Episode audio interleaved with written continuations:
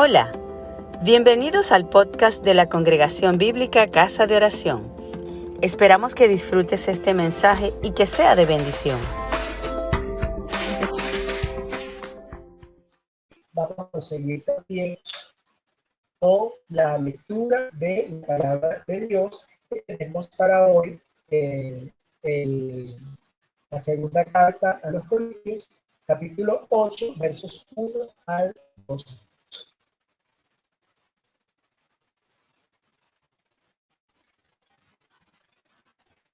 Segunda Corintios 8, del 1 al 12. Voy a compartir mi pantalla. Si usted tiene la palabra allí en su mano, pues mucho mejor.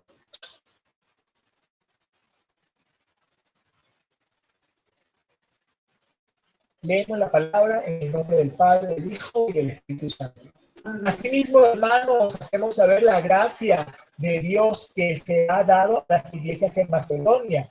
En grande prueba de tribulación, la abundancia de su voz y su profunda pobreza abundaron en riqueza de su generosidad, pues soy testimonio de que con agrado han dado conforme a sus fuerzas y aún más allá sus fuerzas, pidiéndonos con muchos ruegos que les concediésemos el privilegio de participar en este servicio para los santos y no como lo esperábamos, sino que a sí mismo se dieron primeramente el Señor, luego nosotros por la voluntad de Dios, de manera que exhortamos a Tito para que tal como comenzó antes, mismo acabe también entre vosotros esta obra de gracia. Por tanto, como en todo abundáis en fe, en palabra, en ciencia, en total solicitud y en vuestro amor para con nosotros, abundad también en esta gracia. No hablo como quien manda, sino para poner a prueba por medio de la diligencia de otros también la sinceridad del amor vuestro, porque ya conocéis la gracia de nuestro Señor Jesucristo,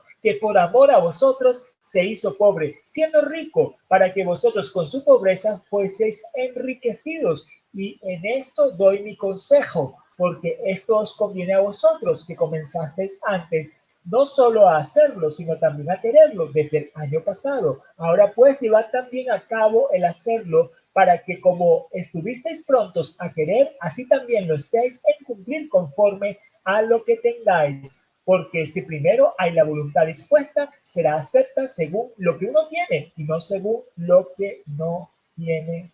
Amén. Amén. Ofrenda para los santos. El Señor eh, nos habla acá a través del el apóstol Pablo de la generosidad. Y es bien interesante, mis amados, que el principal ejemplo de generosidad que tenemos es Dios mismo. Dios mismo, Él no escatimó Jesús, el ser igual a Dios, a entregarse por nosotros. Y juntamente con Él nos da todas las cosas. Tenemos un Dios que es ampliamente generoso. No le importó hacerse un humilde siervo para estar con nosotros con tal de que fuéramos salvos. No se importó hacerse pobre, siendo él el dueño de todo, con tal que con su pobreza nosotros seamos enriquecidos. Y nos da ese ejemplo acá. Eh, Pablo cita ese ejemplo tan grande, el ejemplo de nuestro Señor, para que nosotros también pongamos nuestra vida por el Señor, para que nosotros también nos entreguemos. A veces pensamos en entregar, eh, bueno, entregar el diezmo o entregar la ofrenda. Y hay personas que a lo mejor pueden ser, eh, digamos, muy religiosos en entregar diezmos y ofrendas.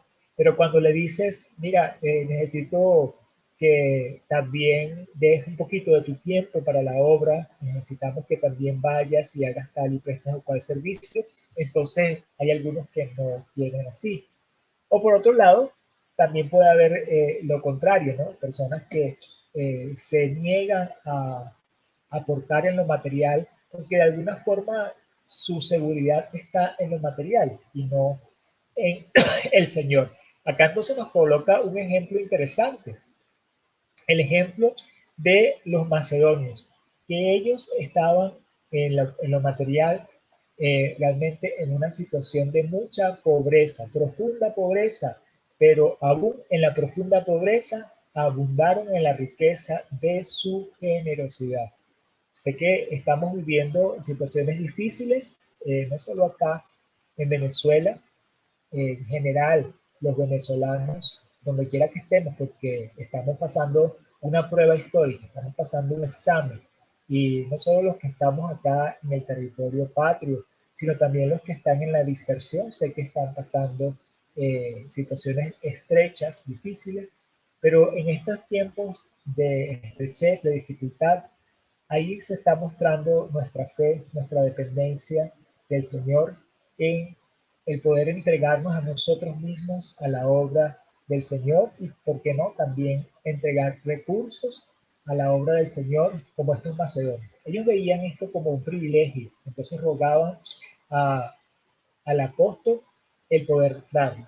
Y acá también se nos menciona, por supuesto, a los corintios, porque la carta está dirigida a los corintios. Dice, bueno, los corintios habían dispuesto el año pasado dar eh, ofrenda para los santos, pero como que ya habían dejado de hacer y quedaron en disposición, pero no quedaron en el hecho, no lo quedaron en ejecutarlo. Y les envía entonces a Tito para que por la diligencia de Tito ellos sean probados, para que efectivamente no solamente sea el querer, no solamente sea el decir, sí Señor, yo voy a cumplir, yo te voy a dar, sino realmente el actuarlo.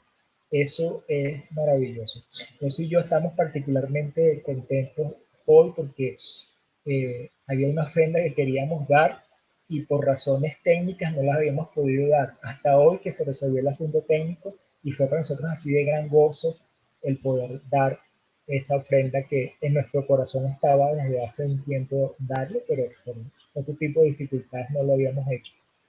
Y bueno, también nos entregamos nosotros mismos en el servicio al Señor. Así que les animo, mis amados hermanos, a que tengamos esa disposición en nuestro corazón a entregarnos a nosotros mismos para servir al Señor y también el poder contribuir en la obra, así como nos expresa acá, sabiendo que servimos al Señor y sabiendo que le seguimos y le imitamos a Él, porque Él fue generoso, porque Él será generoso, porque Él es generoso, entonces nosotros también lo somos. No solo eh, con lo material, sino con nuestro tiempo, con lo que nosotros podamos entregar nuestras propias vidas para la obra del Señor. Gracias a ustedes también todos mis amados hermanos por su generosidad, porque ya el hecho de disponerse a pasar un tiempo eh, también intercediendo por otros y hacerlo regularmente es parte de esa generosidad.